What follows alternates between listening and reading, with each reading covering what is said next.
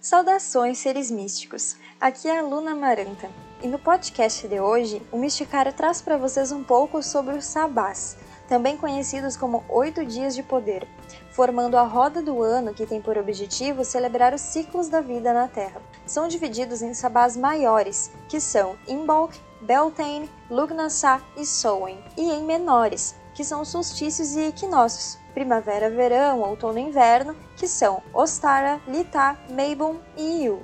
Pode ser seguido pela roda norte ou roda sul e até mesmo a roda mista, o que gera muitas dúvidas. Porém, os sabás são mais do que comemorações, e sim a observação de fenômenos que estamos vivendo, fenômenos naturais que se organizam em ciclos. Logo, torna-se difícil celebrar algo distante da realidade em que vivemos.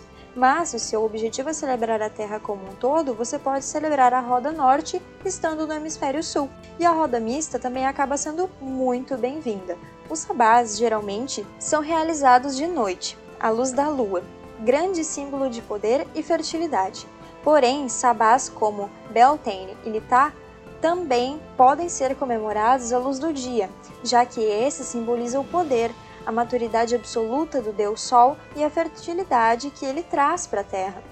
Não apenas a Lua, como também o Sol, deve ser saudado e reconhecido em nossos rituais, pois é através dele que observamos os ciclos dos sabás, dos dias. É a forma dos antigos navegantes para viajar e um forte símbolo de fertilidade para a Terra. Além de celebrar os ciclos da vida e dar boas-vindas às estações, celebramos principalmente a maturidade da deusa, em Ostara, a maturidade do deus e a união simbólica com a deusa, em Beltane, a plenitude de Anubis, onde o deus é conhecido como Sol e a deusa como Gaia em Elitá, e a morte do deus em Iu, que também renasce como filho da deusa, vindo a ser o consorte dela mais tarde.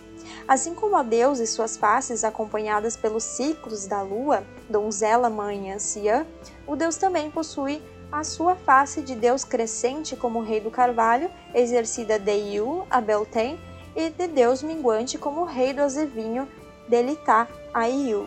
E assim, os ciclos da natureza se repetem ano após ano, retratados nos arquétipos de Deus e deusa, trazendo alegria, prosperidade, fertilidade, alimento e a promessa de uma nova vida para a Terra e a todos os seus filhos e filhas. Espero que tenham gostado e até a próxima!